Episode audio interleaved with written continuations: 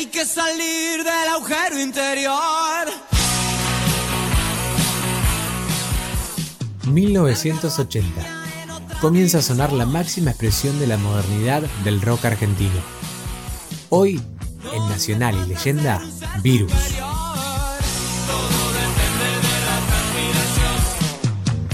Conformada por los hermanos Moura, Federico y Marcelo en la voz, Julio en guitarra, Mario Serra en batería, Enrique Muguetti en bajo, Ricardo Serra en guitarra y Roberto Jacobi en letrista.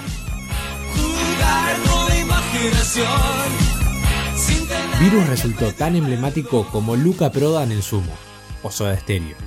Grabaron su primer disco cuando su líder tenía 30 años, la misma edad en la que Charlie García disolvía a Cerú Girán.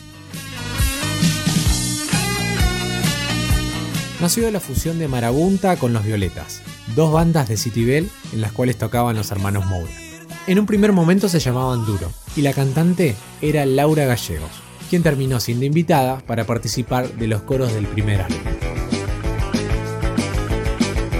Guadu Guadu, el primer LP del año 1981. Contiene 15 temas con una duración promedio de 2 minutos 30 cada uno. En una época en la cual el rock se ocupaba de los temas sociales y serios, fueron acusados de frívolos, por la música bailable y las letras irónicas. Soy moderno, no fumo, y Wadu Wadu fueron elegidos como cortes de difusión. En la presentación de este disco, el 18 de diciembre del año 1981, debutó como músico el periodista Roberto Petinato. Al respecto, Marcelo Moura explica. Federico era homosexual, entonces naturalmente su estética era así. No es que quisiese promover o valorizar eso, simplemente actuaba como era. Y como Federico era el cantante, el que hacía las notas y el que más aparecía en televisión, era la imagen que representaba el grupo. Agujero Interior fue el primer disco masivo de Virus, con la producción de Danny y Michael Pinonet. Salió a la venta en diciembre de 1983. Ese año los Twists lograron editar su primer trabajo, La Dicha en Movimiento, que, en parte, compartía la ironía de los virus, aunque con un estilo pop rock más divertido. Este trabajo sería editado en CD recién en el año 1995. Por entonces, varios sectores de la sociedad declararon estar avergonzados y escandalizados por estos músicos. A mediados de 1984, y por diferencias internas, se separa de la banda Ricardo Serra. En un estilo pop más tecno, grabaron el siguiente trabajo, Relax, 1984, con muchos más teclados y sintetizadores, en parte para suplir el espacio del guitarrista alejado. Locura, del año 1985, se grabó en Nueva York y vendió más de 200.000 copias. Es el disco preferido de Federico y el más sexual de todos. Una luna de miel en la mano es un homenaje a la masturbación. Sin disfraz, trato sobre un taxi boy. Y pronta entrega es una valorización de las relaciones sexuales.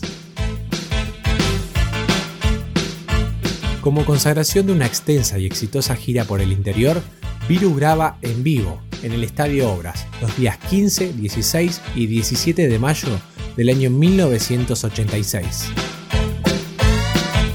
Superficies de Placer fue grabado en Río de Janeiro entre abril y mayo del 87.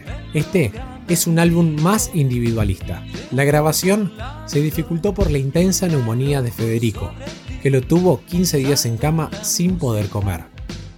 El tercer médico que lo atendió le recomendó realizarse un test de HIV, una enfermedad de la cual se desconocía casi todo. Dio positivo. No choqueó, fue como una patada al hígado. Recuerda Federico.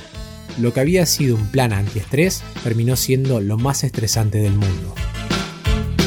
A casi nueve meses del último show en Buenos Aires, Virus presentó el nuevo material en dos recitales, en el Teatro Ópera. Era un periodo en el cual nadie tenía ánimos para seguir, con excepción del propio Federico. Tierra del Fuego, 1989. Es el primer LP sin su participación.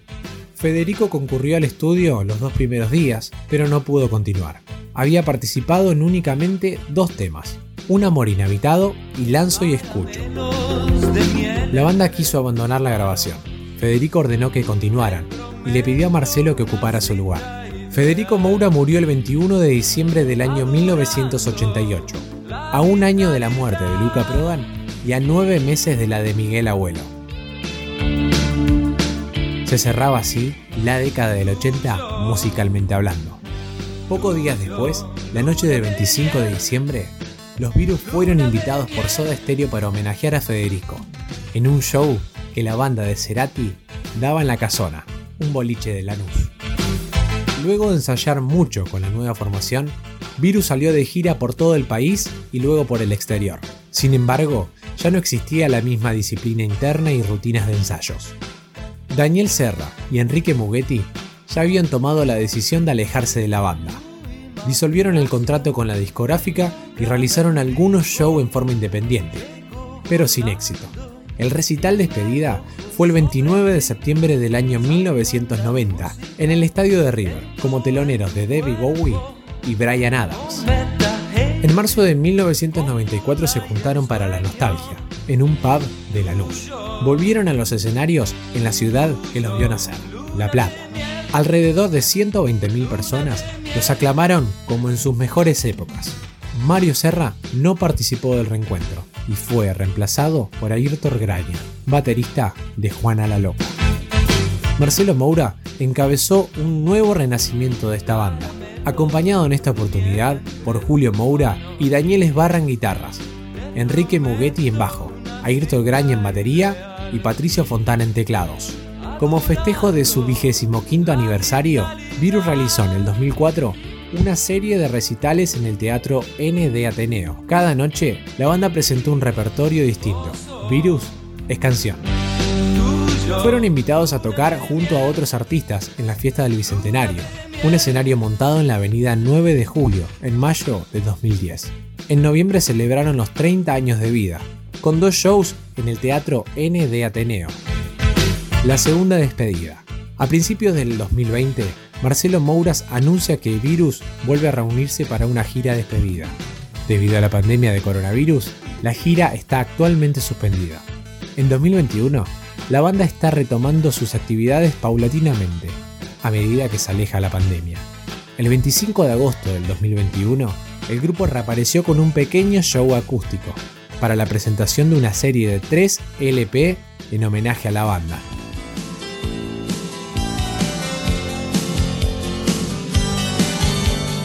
La banda vuelve a presentarse como tal después de casi 6 años de ausencia, con la inclusión nuevamente de Mario Serra, el baterista original del grupo. En cuanto a la situación sanitaria lo disponga, Virus tendría pensado una ambiciosa gira que abarcaría toda Latinoamérica, iniciándola en la Argentina y terminándola en México. Y la presentación de una serie documental para fin de año, aunque todavía no hay muchos detalles. Esta fue la historia de Virus. Que tengan un buen día. Nos encontramos en el próximo Nacional y Leyenda.